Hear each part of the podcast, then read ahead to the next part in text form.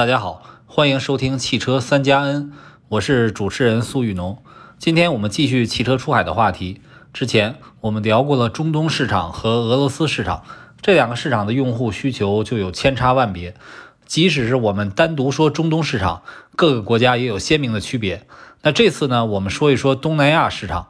在很多人眼中，东南亚国家都是一个样。其实，就东南亚几个主要汽车市场——印尼、马来西亚、泰国、越南而言，也是有相当大的差异。本期内容呢，我们和工信部 ICDC 汽车智能产业研究院合作，聊一聊东南亚的汽车市场商机如何。工信部 ICDC 汽研院的几位智库专家实地考察了以印尼为代表的市场，对当地用户的用车习惯。进军东南亚市场的注意事项进行了有趣的分享。我们这期节目的背景是今年一季度中国汽车出口销量已经超越了日本，成为世界第一。然而，东南亚也是日系车的主要市场。我们交流的内容相信对中国汽车出海也有所帮助。这期我们邀请的几位专家分别是工信部 ICDC 汽车智能产业研究院常务副院长兼汽车智能服务联会秘书长张彤，工信部 ICDC 汽车智能产业研究院智库专家。东南亚课题组组长、春泉创投执行董事谭冠宇，工信部 ICDC 汽车智能产业研究院智库专家、智选 CEO、前神州租车专车 VP、瑞幸咖啡 VP 龙杰，工信部 ICDC 汽车智能产业研究院智库专家、中欧国际工商学院中欧 eLab 负责人王伟光。以下是本期节目内容。呃，然后呢，我们今天的这个主题啊很有意思，我们是要延续以前的一个系列，我们要说一说汽车出海的一个问题。因为之前呢，我们说过两次啊，两期，一期说的是中东市场，中东非常土豪；一期呢是这个俄罗斯，俄罗斯市场，俄罗斯市场是现在非中国车企不行了，现在据说俄罗斯已经满大街跑的都是那个呃中国车了，而且前不久那个胜利日阅兵的时候，我看还有那个坦克，坦克三百啊作为那个呃引导车。呃，然后呢？那今天呢，我们说说东南亚市场啊。就为什么要说东南亚呢？就是我们看，呃，其实一月份啊，一季度，一季度我们根据中国汽车工业协会的数据呢，其实是非常振奋的。呃，一季度中国汽车出口呢是一百零七万辆，同比增长了百分之五十八点一，而且呢，这个数据呢是超越了日本啊，超越了日本的九十五点四万辆。那二零二二年整个整个中国汽车呃汽车出口是三百一十一点一万辆，呃，当时日本呢是三百二十万辆，咱们中国是居。居第二位的。如果从今年一季度这样的一个良好的态势来看呢，呃，我们今年超越日本啊，实现世界第一，看来也也不是啊，也不是也不是奢望啊。呃，就东南亚市场，咱们今天其实讨论的话题就是说，为什么为什么东南亚市场这么受关注啊？这个正因为这个市场受关注，我们才今天晚上要要讨论。因为东南亚市场啊，传统上也是一个日系车非常代表的市场。我们看在东南亚，其实日本的那个右舵车是。非常非常多的，而且东南亚这个地区呢，本身呢，它是一个亚洲的重要的经济区域，它又这个有非常好的一个区位优势，然后自然资源也非常好，有得天独厚的条件，劳动力成本也低廉，经济发展也非常快，所以呢，现在很多中国车企啊，都把这个东南亚作为一个重要的这个目标啊。呃，那今天的直播呢，和以往不一样，以往都是我们环球的三位三位主持人啊，同时出场邀请嘉宾来连线，但今天呢，我们。呃呃，这个人换了不少啊，全都是这个我们的专家团队一起出现了。就是我们是今天一共有五位帅哥一起一起出场。我们这五位帅哥呢，共同的身份呢，就是工信部 ICDC 汽车智能产业研究院的智库专家们啊。我也先介绍一下啊，就是我们在线的四个人啊，除了我啊，环球汽车苏雨农之外，我们还有工信部 ICDC 汽车智能产业研究院常务副院长兼汽车智能服务联会秘书长张彤啊。张彤院长啊，Hello，Hello，就是声声音声音最浑厚的这位啊，嗯，然后还有我们的工信部 ICDC 汽车智能产业研究院智库专家、东南亚课题组组长、春泉创投执行董事谭冠宇啊，谭谭兄啊，那看起来是眼睛度数比较深的一位啊，然后还有我们这个特别帅的一位，就是我们的工信部 ICDC 汽车智能产业研究院智库专家。智选 CEO、前神州租车专车 VP、瑞幸咖啡 VP 龙杰啊，龙兄啊，你的这个头衔特别的长，但是呢，你还有一个 最重要的头衔没有说，就是斜杠青年啊，就是你的这个呃从事的领域特别多啊，融会贯通啊，所以今天呢，你是以这个跨界专家的身份来加入到我们的直播中来的。那这个刚才也说了啊，我们今天的直播阵容非常的强大啊，是我们的这个工信部汽车智能产业研究院的专家团啊集体亮相的这样的一个过程。而且我们今天的专家呢，非常的跨界啊，不是严格意义上的百分之百的这个汽车人啊。所以呢，我想先请这个咱们的张院长啊，张彤院长讲一讲，就是说我们的这个工信部汽车智能产业研究院，这其实是针对于这种智能汽车的这种行业的交流啊、技术的推广。啊，这方面为主，但是我们为什么现在要特别关注东南亚市场呢？好啊，好啊，其实这几位专家的组合呀，它其实非常有特点。嗯，呃，其实这几位呢，他们都去过东南亚的若干国家。我觉得从我的角度来讲呢，其实咱们这个汽研院呢，从智能的关注的角度和研究的领域里边呢，也在关注着这些车企。和它的供应链怎么能够更好的生存？因为从过往两个月的数据来看呢，可以说我们还是挑战蛮大的。那么也有一些呃悲观的这种预测吧，说到这个今年年底的时候，我们的车企呢将会有一批吧，它的生存会出现一些问题。那其实，在我们都说智能呃新能源车的上半场是这个动力性的改变。那其实，在下半场这个智能化的改变里面呢，我是希望啊，咱们的一些车企和供应链，首先是能生存下去，第二步是才说更好的去发展。所以在这个生存的角度来讲呢，咱们一定要走出去。那我我我想呢，有几个嗯，我看到的趋势啊，也可以借着周末的机会给大家稍微分享一下。那么东南亚这个国家呢，是在雨农的这个呃。出海里面呢，应该是第三个一个分享的一个呃区域市场。其实这个区域市场呢，比前两个都重要。我们先来看啊，东南亚地区呢，一共有十一个国家，印尼啊、新加坡、马来西亚、越南、泰国等等啊，菲律宾，总面积大概是在四百五十七万平方公里。因为它的这个交通地理位置非常之重要，它是亚洲和大洋洲、太平洋与印度洋之间的一个十字路口。在这个十字路口里面呢。其实我们的汽车呢，也在这个东南亚这个市场里面占有了很重要的一个市场份额。我们先来看三个这个典型的国家啊，第一是说印尼，印尼的面积呢大概是在一百九十一万平方公里，人口呢大概是两点七亿，它的官方语言是印尼语，也就是说你去印尼的话呢，除了它的商务人士说英语之外，那么你在这个出海的时候，语言可能是一大障碍。他的宗教信仰里面的百分之八十七的人呢，其实是信奉伊斯兰教，然后包括还有印度教啊、天主教啊、佛教等等。从他近两年的这个产值来看呢，二一年印尼的产值 GDP 呢大概是在一点一八万亿，二零二二年大概是在一点三万亿，什么水平呢？就相当于是略高于山东省的一个水平。二零二二年的 GDP 呢，大概同比增长了百分之五点三一，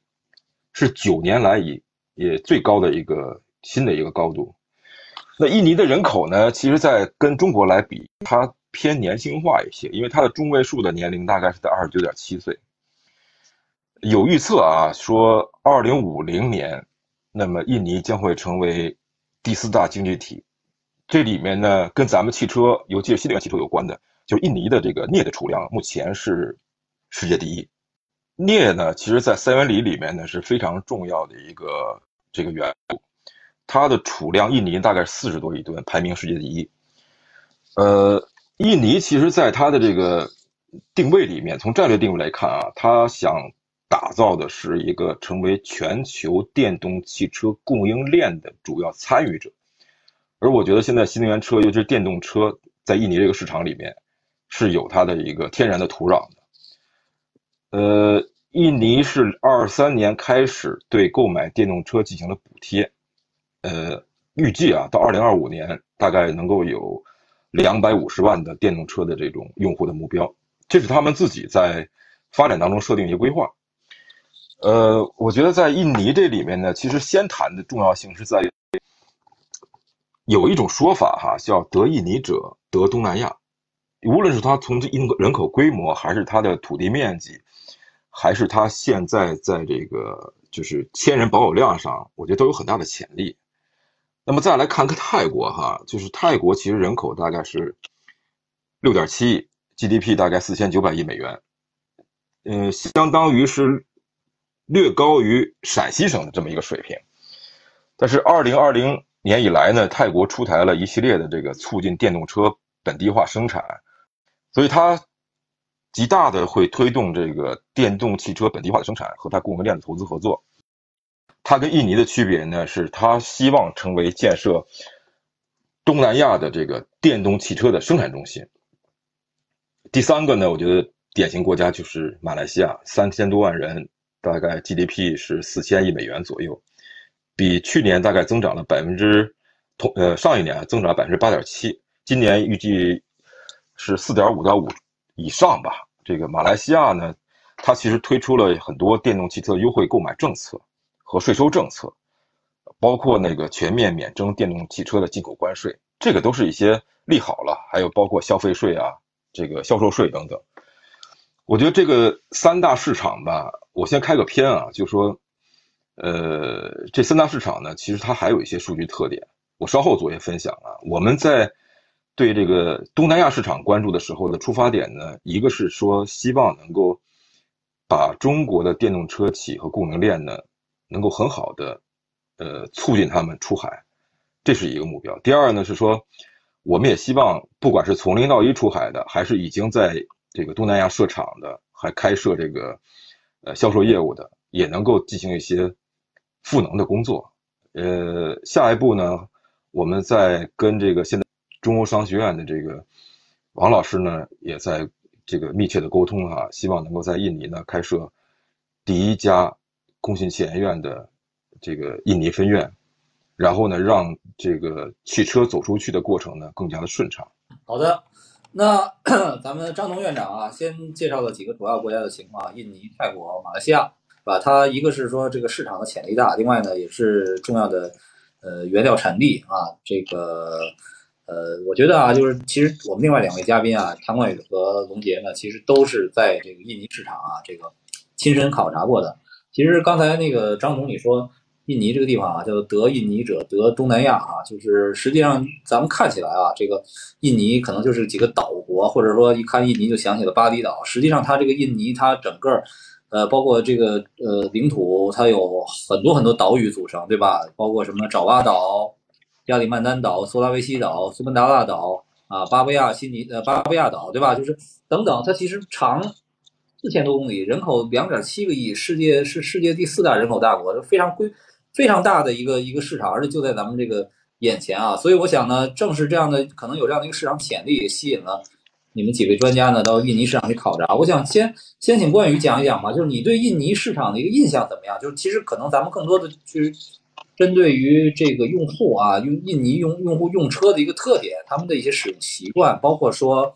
他们对品牌的认识等等啊，你可以先讲讲，然后然后你讲完了，老龙来补充啊。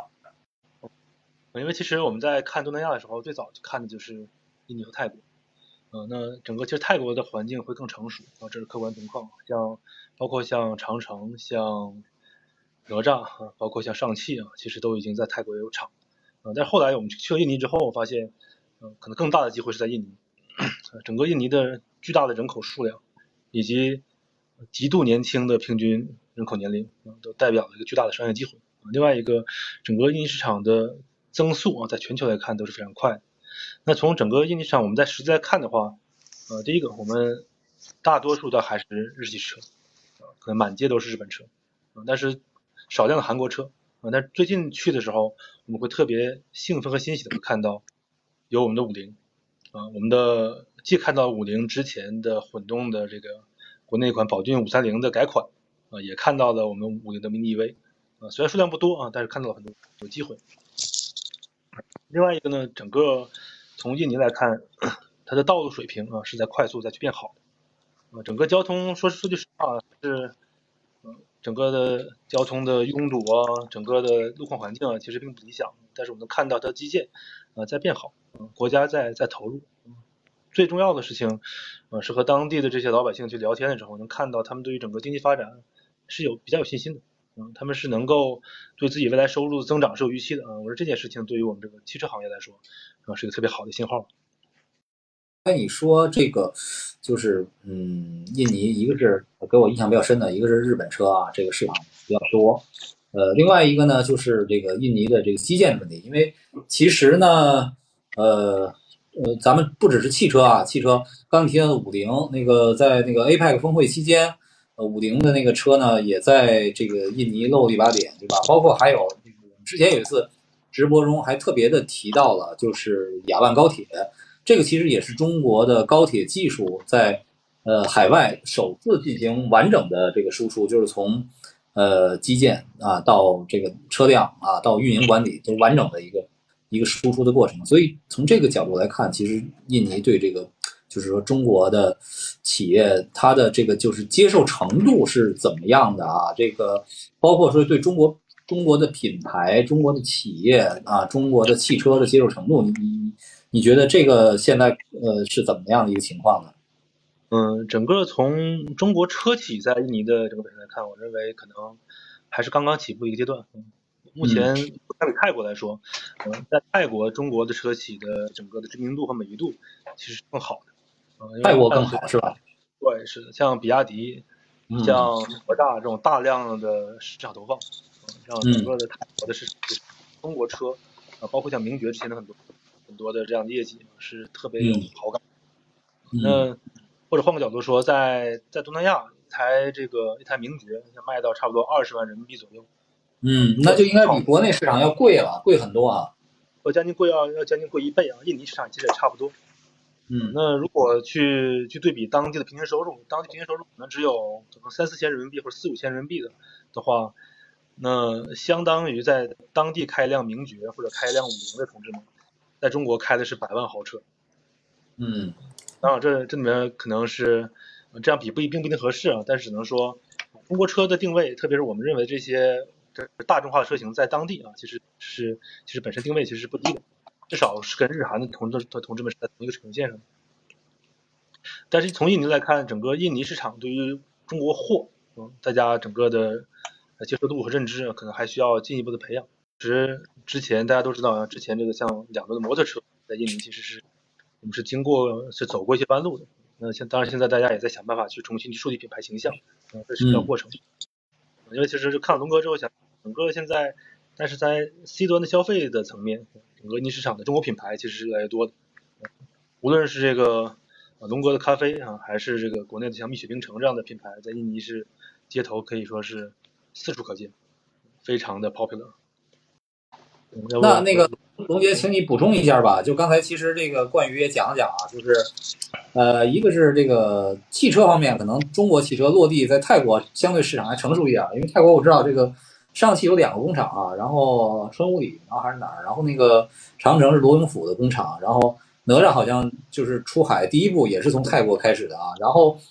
呃，龙杰你这个也是跑印尼市场跑的更多一些啊，包括其实。不只是汽车了，就是其他的中国的品牌在印尼市场的一个认知度是怎么样的？你能不能说一说呢？嗯，呃，是这样，就是印尼呢，因为我在那边服务一家连锁咖啡项目啊，所以呢，那个跑的比较勤，也深度的了解了一下。啊，因为呢，对东南亚来说，呃，我特别关注印尼，是因为呢，印尼是一个两点七五亿的人口的地方。呃，由于它的人口呢，就是平均年龄呢，就是比较低，只有三十几岁。而且呢，就是当地的人呢是有一个就是消费的这种习惯的，所以呢，我们看下来，我们从几个行业吧，因为我以前做过租车行业跟专车行业，啊，跟咖啡行业，所以呢，在这三个方面呢，我就会去特别关注一下。啊，咖啡呢，当然了，那是因为那个这个这个工作的职责跟业务所在，所以呢，就了解的特别的多。但是呢，由于对印尼的一线城市、二线城市、三线城市、四线城市，我们都去调研的情况呢，我就会关注我们的这个车跟出行。在印尼呢，就是呃五菱也好，东风小康也好啊，他们都做的呃比较不错。但是呢，车虽然在卖着，但是呢，印尼有几个东西呢是目前还没有真正的形成连锁的。第一，比如充电市场、汽车充电市场啊；第二呢是汽车维修市场，它没有形成品牌化和连锁化。还是呢是处于零散状态，啊，就算有的话呢，也是一些品牌公司做的一些星星呃点点的这种啊配套，所以呢，在这一块我觉得在呃印尼就已经是比较缺的。简单来说的话呢，印尼本身就等于我们可以往前算十五年到二十年的中国，所以他们在这一块的差距还是有一点的。啊，呃，另外呢就是出行，呃，在印尼呢就是当然就是由于呢它的那个啊 Grab 跟 Gojek 这样的平台啊，等于中国的美团跟那个滴滴的综合体，所以呢嗯他们在当地已经比较发达了。啊，所以呢这点呢，但是他们发达的前前提是叫两轮摩托车很普遍，不是四轮。所以呢，那边的主力的交通工具呢，实际上是不是步行啊？如果步行在马路上，真的那个摩托车开过来是是比较恐怖跟吓人的。啊，由于它土地的永久制啊，所以那个道路扩道路的这种可能性还是比较小的。啊，当然我说的是城区内啊，但是呢高速哈，由于呢印尼这个这个爪哇岛也好啊，呃就是他们的这个两条高速也在这个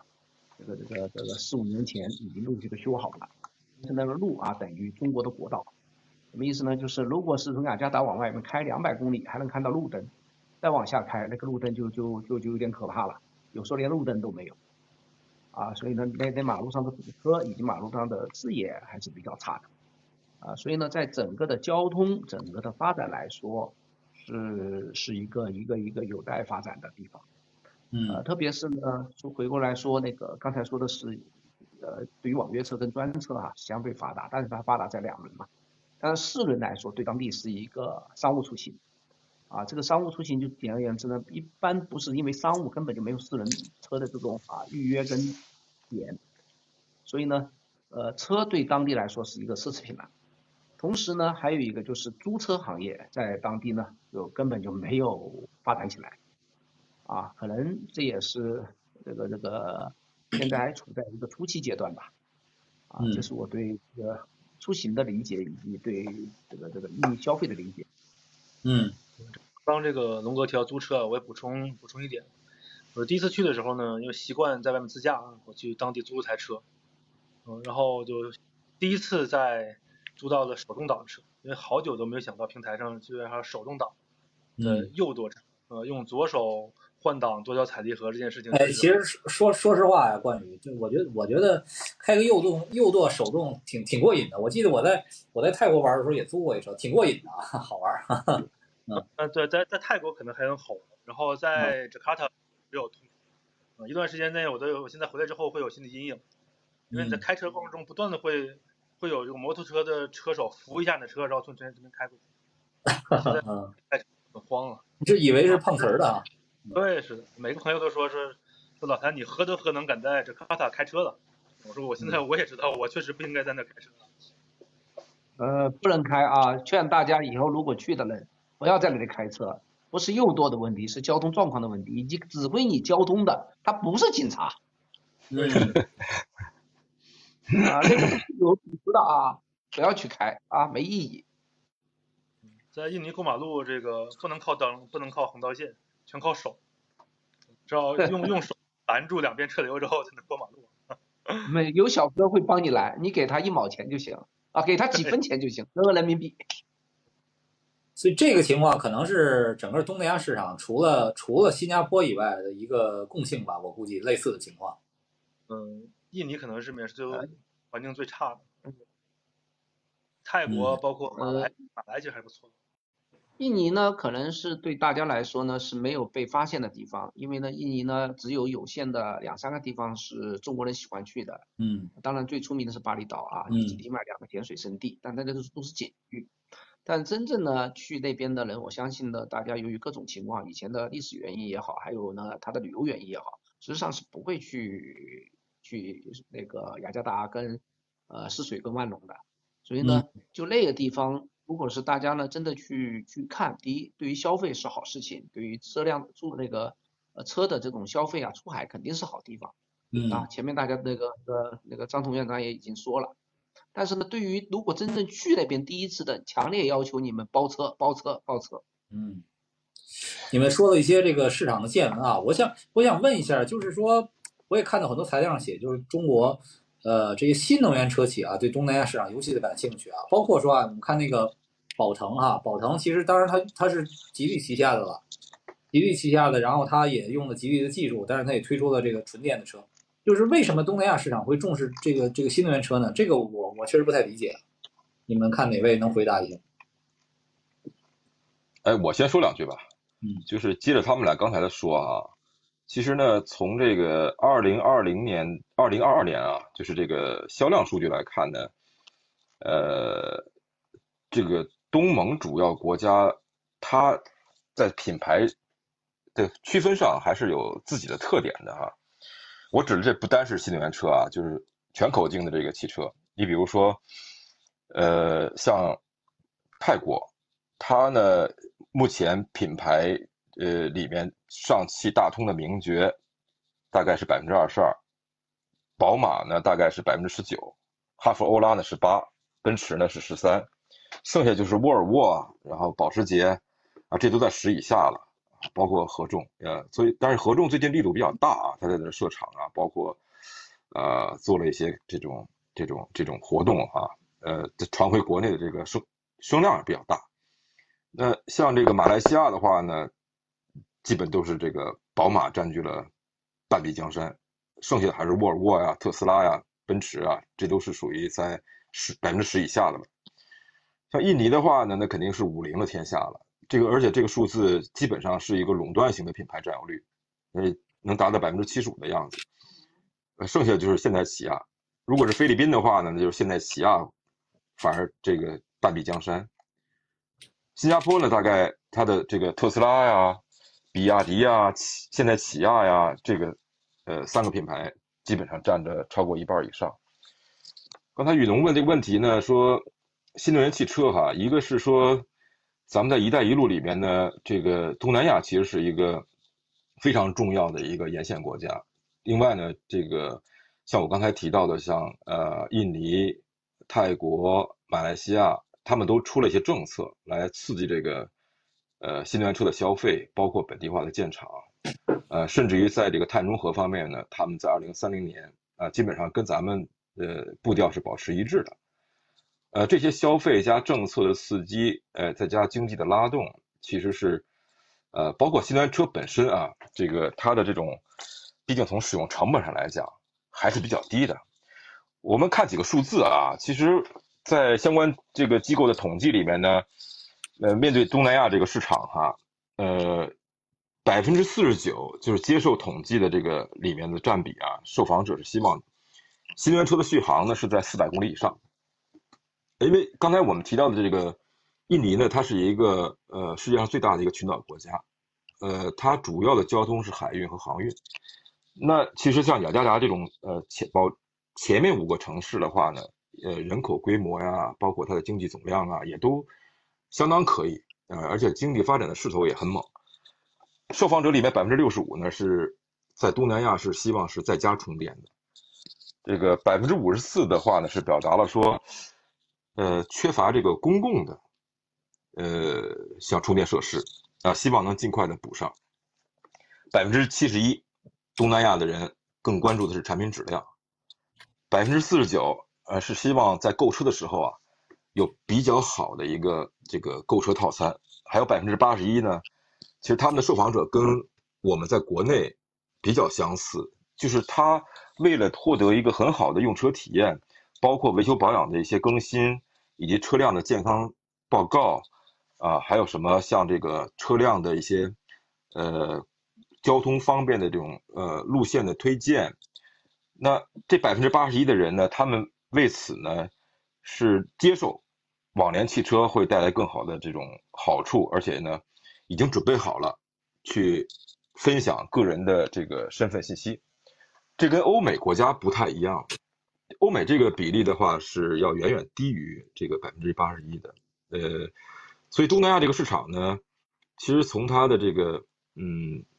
人群特点哈，包括使用习惯，包括跟我们在这个地理上的这种优势距离上，呃，还有很大的优势，呃，我觉得接下来再听听他们的分析吧。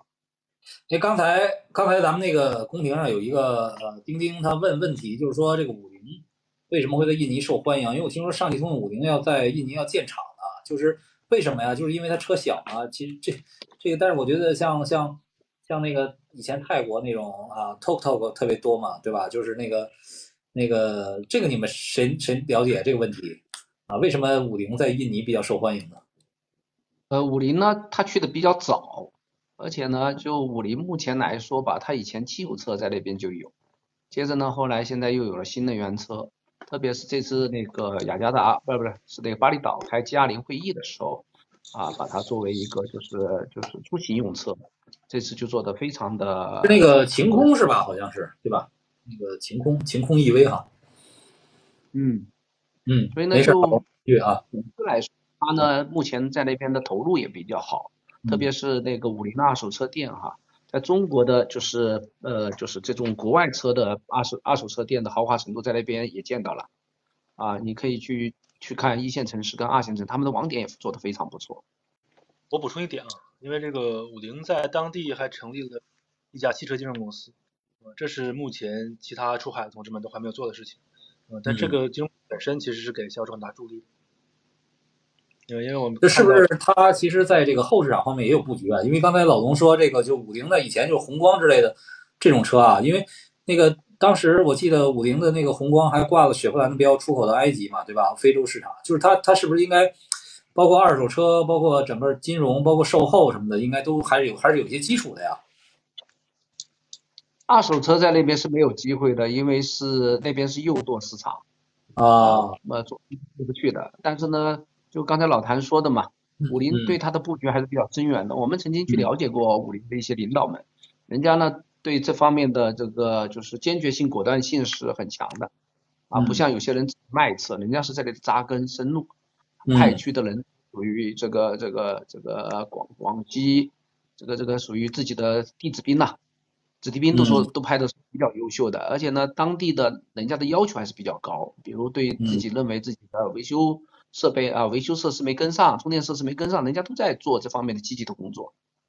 啊，你可以说一说，就是刚才其实咱们谈到的就是基础设施的问题嘛，就是这个关于呃这些东南亚国家它的这个充电啊、充电桩、道路什么的对这个我们的这个影响啊，对这个新能源车发展啊这块儿，这个冠宇你这边还能有没有一些其他的一些认识和见闻呢？嗯，在在泰国啊，我们重点去考察一下当地的充电的行业和市场。啊，整个看到其实从地图上看，充电站很多啊，充电桩很多。真正到线下之后，会发现，这边泰国其实是没有像这样集中的大型的充电站，而且充电桩的基本上一个站点可能一个充电桩只有一根枪或两根枪。那当然，基本上也都是因为本身车辆数还不够。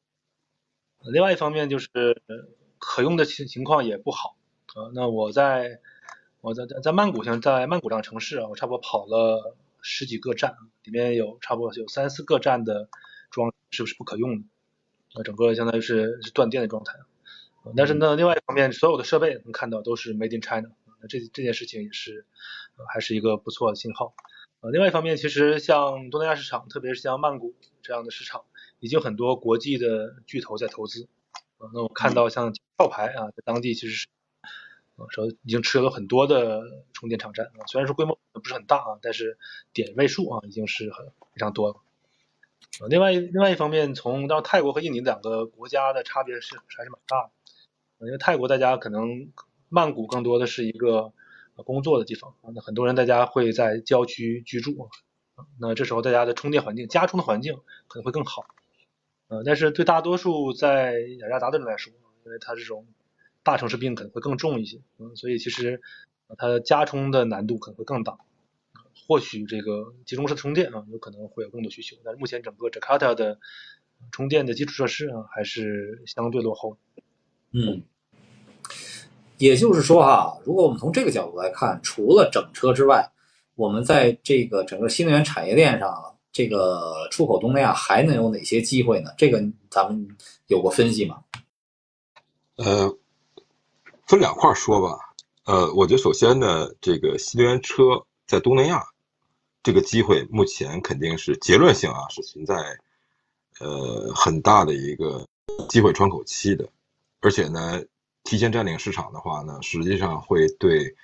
你像五菱这种案例就特别典型，就是说进去早以及营营销好，产品质量和服务保障，呃，能够跟上的话，其实在这个打开局面上呢。为为什么现在我们都在谈出海这个话题呢？是因为国内，无论是从价格和竞争来讲，太内卷了，就就是卷。然后呢，包包括说，呃，前两个月，呃，从湖北武汉，呃呃，从湖北啊这个开始的这个降价潮，呃，其实对国内的这个整个的车企，呃，包括消费信心的影响还是蛮大的。那其实，在他们两个人之前，呃，也谈到了哈，其实像有些国外国家啊，他们这个。以东南亚为例啊，也就是咱们在五六年前，啊，大家所看到的这种水平，也就是说，我们走出去的一个很重要的目的呢，是咱们其实有了一个比较优势，就我们可可能是在一个呃五六年以后，呃，当地市场我们提前看到了它的这种竞争格局啊、发展态势啊，我们在一个高维去看一个低维市场。那这个当然对每一个人来讲呢，都能够呃，不像盲人摸象一样啊，或者是呃，在不断的去踩坑，呃，从这个角度来讲呢，我觉得走出去，利用中国的优势，利用中国现在已经这个充分而且饱和的一个竞争，在这种历练之下，呃，出去是有优势的。第二，对个人来讲呢，我觉得像东南亚一些国家，尤其是像呃泰国这种佛教国家。还有东南亚这种这种啊区域市场增长潜力比较大的国家，呃，不管是在那儿工作还是在那儿生活哈，其实也是一种全新的呃一种体验。呃，这个你只有走出去以后，可能才会清楚。那么对车企来讲呢，呃，其实现在整车品牌的这个出海的话呢，也在不断的裂变它的是啊，你比如说。呃，建立本地化的品牌，跟本地化的投资机构啊，或者是本地化的大的经销商啊进行合资合作，然后呢，呃，中国车利用它成熟的供应链体系以及这个呃性价比比较高的这种呃零部件，以及我们在国内在新能源车全产业链条上呃极强悍的这个全球竞争优势，我们把这几项呃优优点加在一起的话。你再走出去的时候，再跟当地的资源去结合啊，这变成了一个，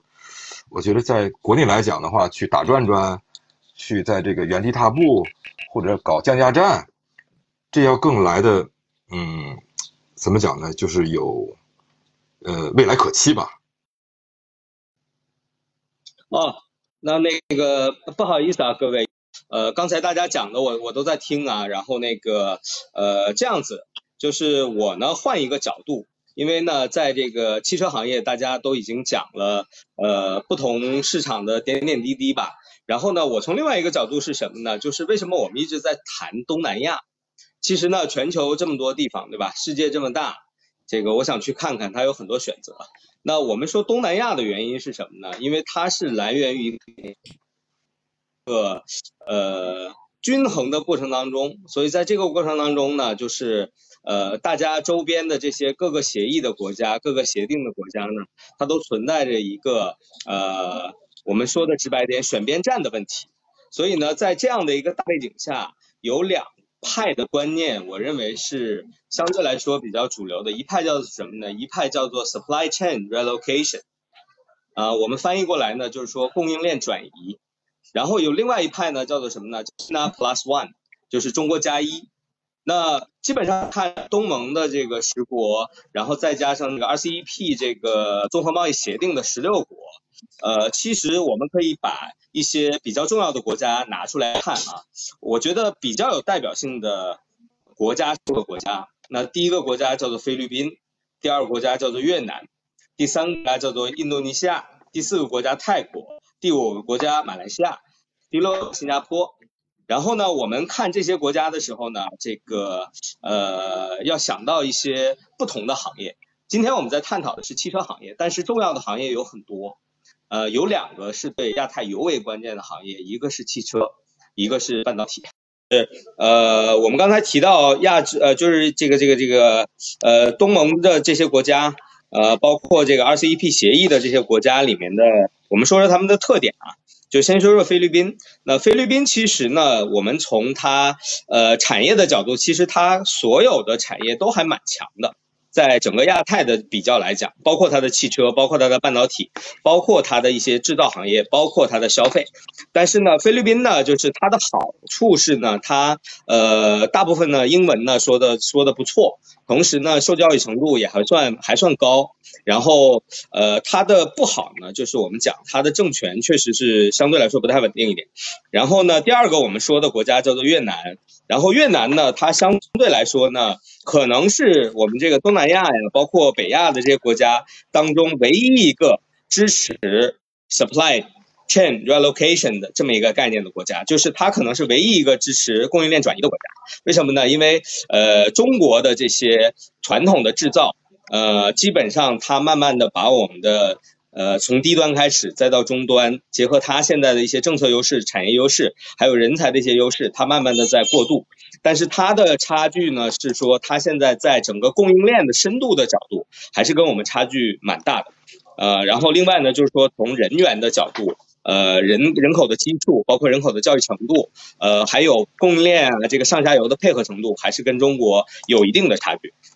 然后呢，其他的国家基本上都还是 China Plus One，就是说呢，是中国加一的这么一个概念。然后呢，我们刚才说到马来西亚、新加坡。国还有泰国这三个地方呢，它是有一定的这个这个这个这个呃半导体的产业链，然后呢，半导体也是一个重人力，然后资源资金密集型的这么一个产业，所以呢，呃，马来西亚呢相对来讲，它的人员教育程度也相对来说偏高，它的人的收入也相对来说偏高，然后呃，接下来我们几个国家呢，泰国、印度尼西亚。呃，这两个我们国家我们一起来讲，为什么这两个国家一起来讲呢？因为这两个国家它在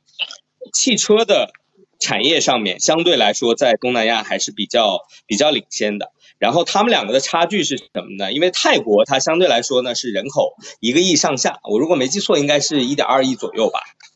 对吧？然后呢，它有这个做汽车的。这个人口密集的这个这个这个红利和优势，同时呢，它的人员的教育呢也相对来说还是比较高的。然后印尼和它的对比的特点是什么呢？印尼的人口现在是两点七五亿，这个东盟它几乎占到一半，而且它呢，由于它这个这个人口的这个信仰等等，它不节育，它会很快这个到三亿。然后呢，它呢相对来说会呃偏呃供应链的更上游。然后呢，它的产品相对来说技术含量会比较低一点。然后像丰田啊这些传统的日系车，其实现在在印尼的市场，呃，新能源车是日系车和中资的这些品牌和后面它代表的这些资本也好，呃，产业链的能力也好，品牌也好，是他们在在进行一种较量。然后呃，刚才大家都提到印尼，我也说到印尼，那我就把印尼呢说深一点。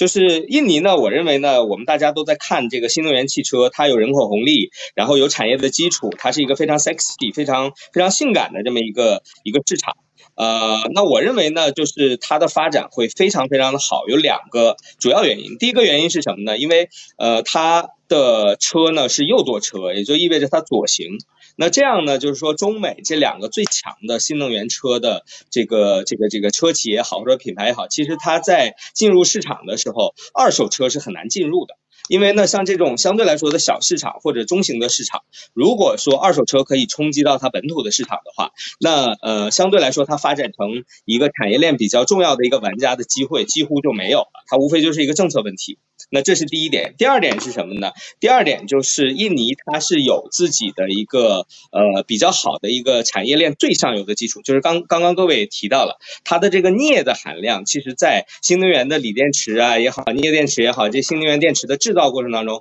它在全球是遥遥领先的一个原材料的一个含量的产量。所以呢，这个也就意味着什么呢？印尼政府啊对这个新能源汽车的这个产业，它已经到了一个不得不重视的一个程度。然后呢，呃，非常得益于就是说我们深耕印尼的市场，我们和这个他们政府的人呢有深度的沟通。然后上周五呢，这个也有幸呢，就我的活动上面也请到了印尼驻沪的总领事，我们也呢和我们的这个产业协会的伙伴呢等等，我们探讨这个新能源的问题。然后大家刚才也提到的非常关注的点。就是说这个印尼的这个新能源汽车到底怎么落地，然后这个五菱为什么做得好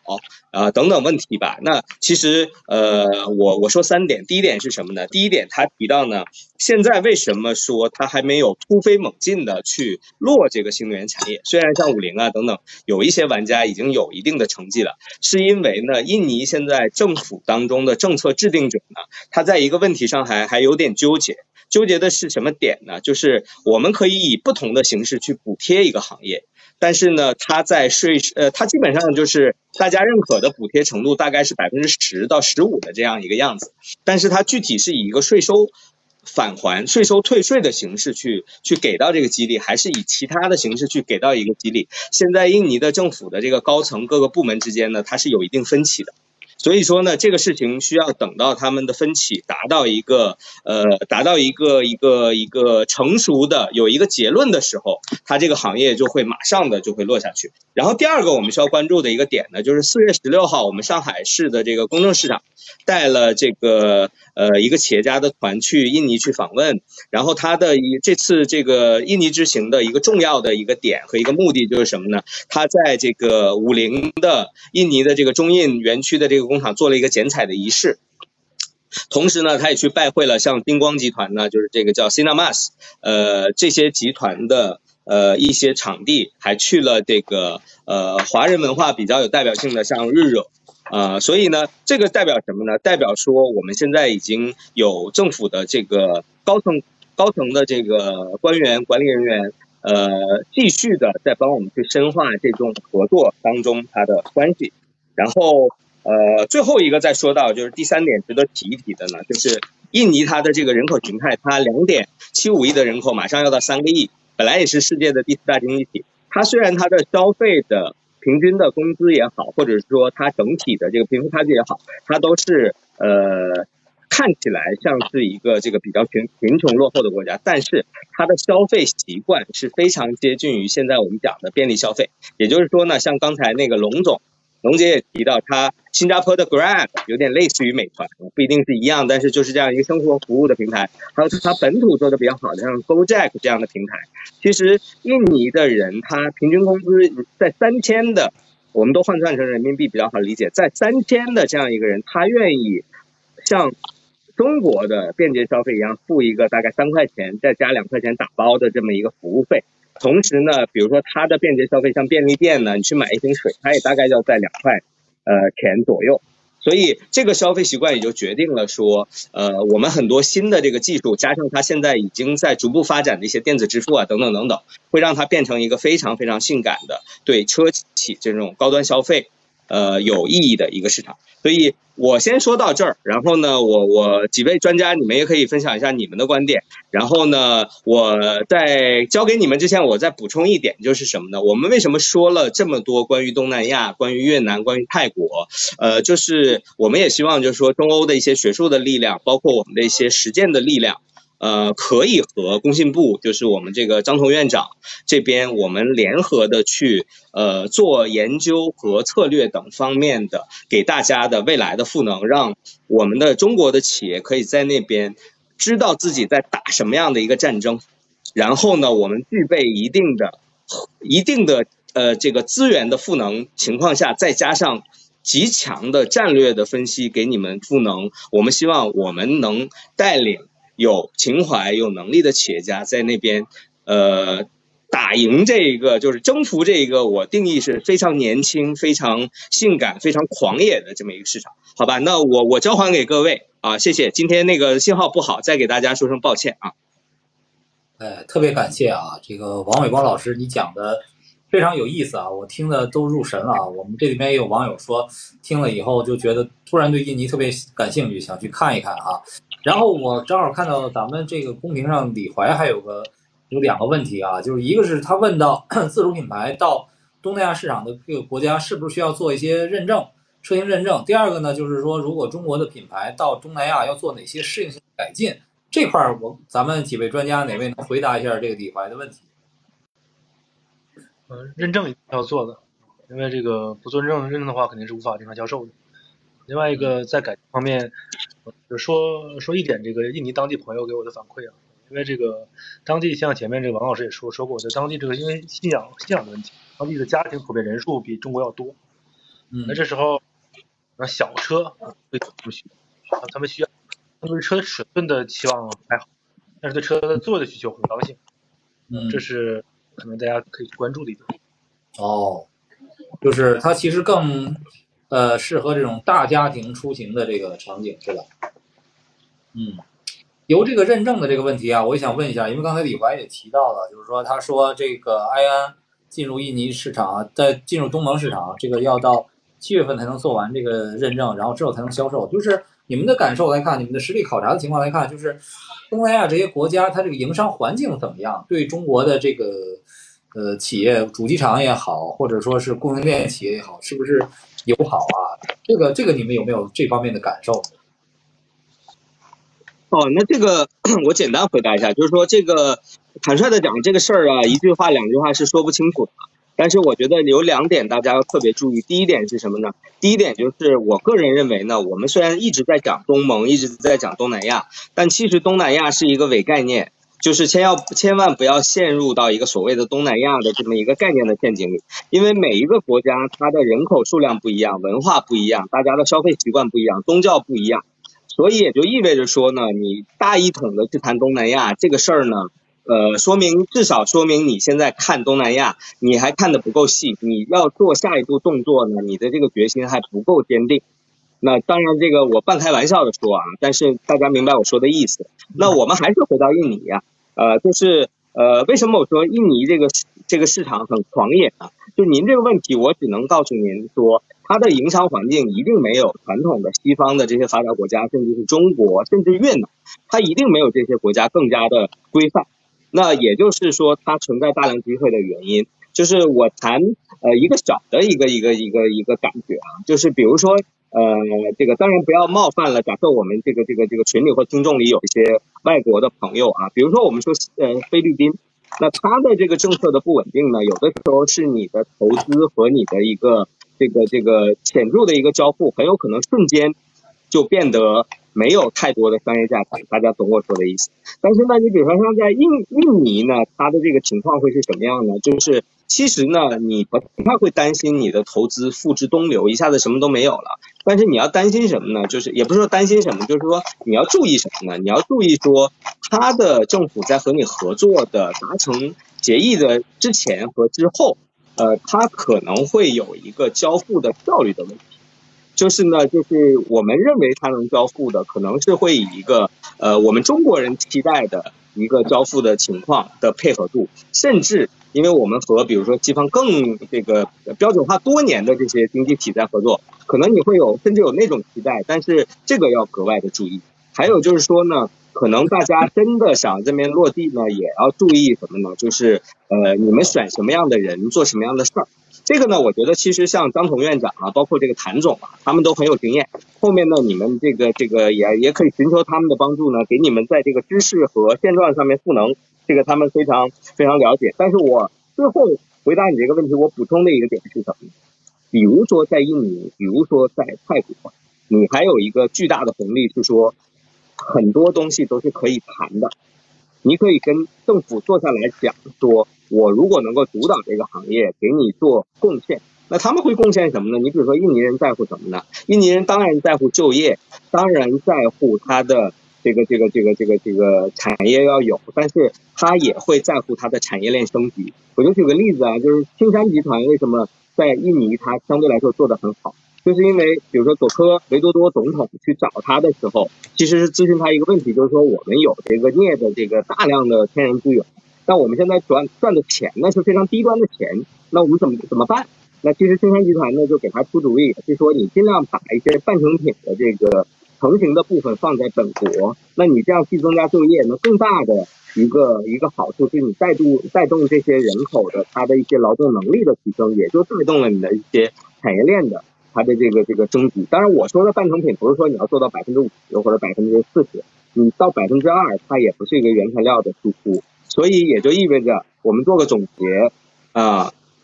你可以在你有一个呃强大的团队支持的情况下，大家形成体系，去跟他一起谈条件，还有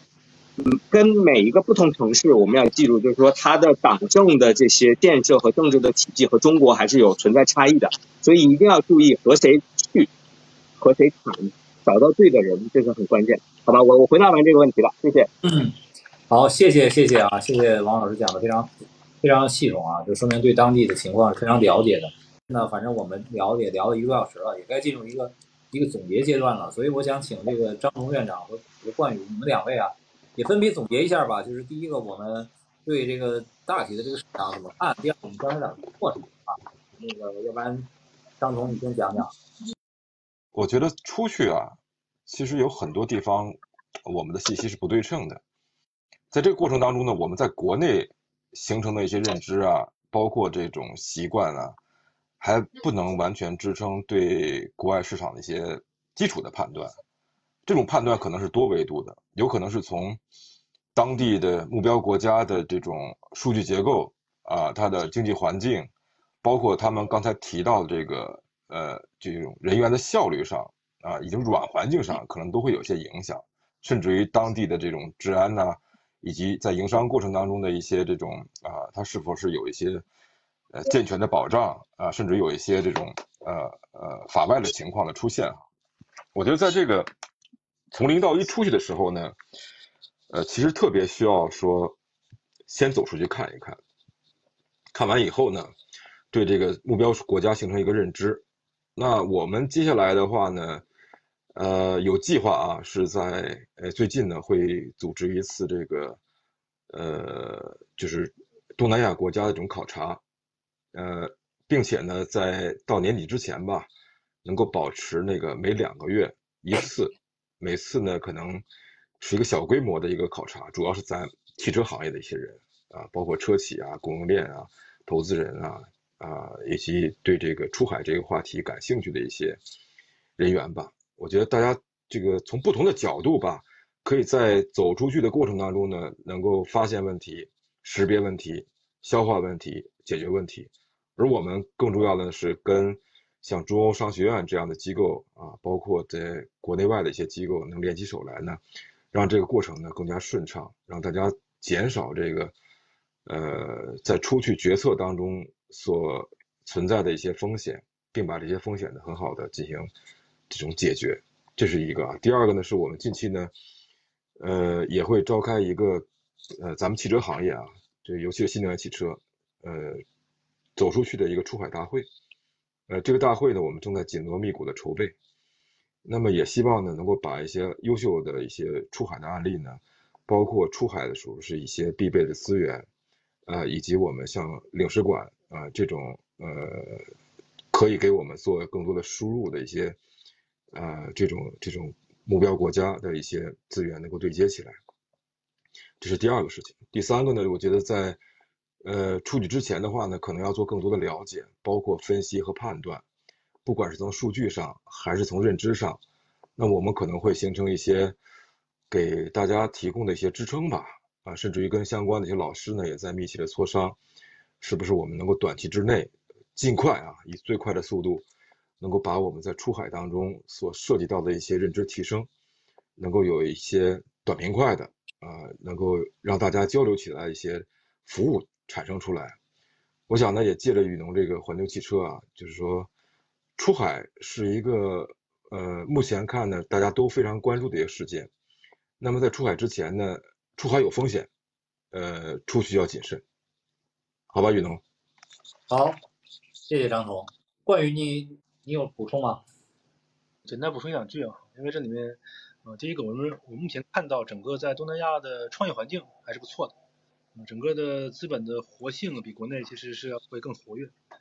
同时呢，在东南亚看到成功的创业公司或者说创业团队，核心啊基本上都是我们中国人，呃虽然说可能在前台站台的可能是一些东南亚的本土面孔啊，但是基本上核心团队呢都是以我们的中国人为主，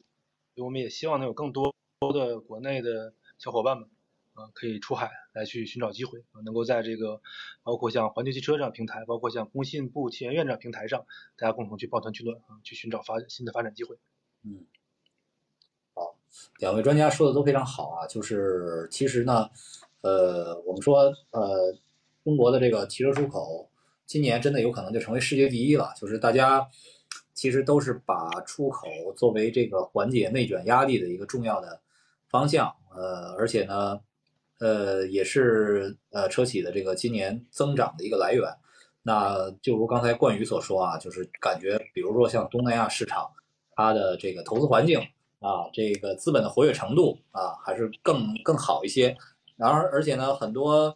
呃国外的区域呢，它的整个的这个基础设施也好啊，汽车市场也好，都不成熟。也就是说呢，还有更多的这个机会，所以呢，也是吸引了很多呃企业一起啊，这个走向海外。其实呢，我们这几次一共做了三期海外市场，一期是中东。一期是俄罗斯，一期是呃东南亚。其实我在这过程中啊，我也不断的这个在学习啊，也也觉得非常有意思。因为呢，呃，疫情三年过后呢，其实有很多专家，包括像冠宇啊，包括像老龙、王伟光，你们其实都是打了时间差啊，去国外进行了这种实地的这个考察，去发现呃新的商机。那正如刚才王伟光老师所说啊，就是我们看这个海外的市场，我们不能把东南亚放成放成一块儿，我们也更不能把中东放在一块儿啊。我们说中东的时候，其实。包括中东国家、阿拉伯国家、穆斯林国家、海湾国家，这都是完全不同的概念，啊，即使是说中东，我们我们不光是说沙特也好、卡塔尔也好，啊，呃，阿联酋也好，这都完全不一样。你更何况伊朗、以色列这样的这个这个国家。所以，对于中国汽车出口来讲呢，我们呃是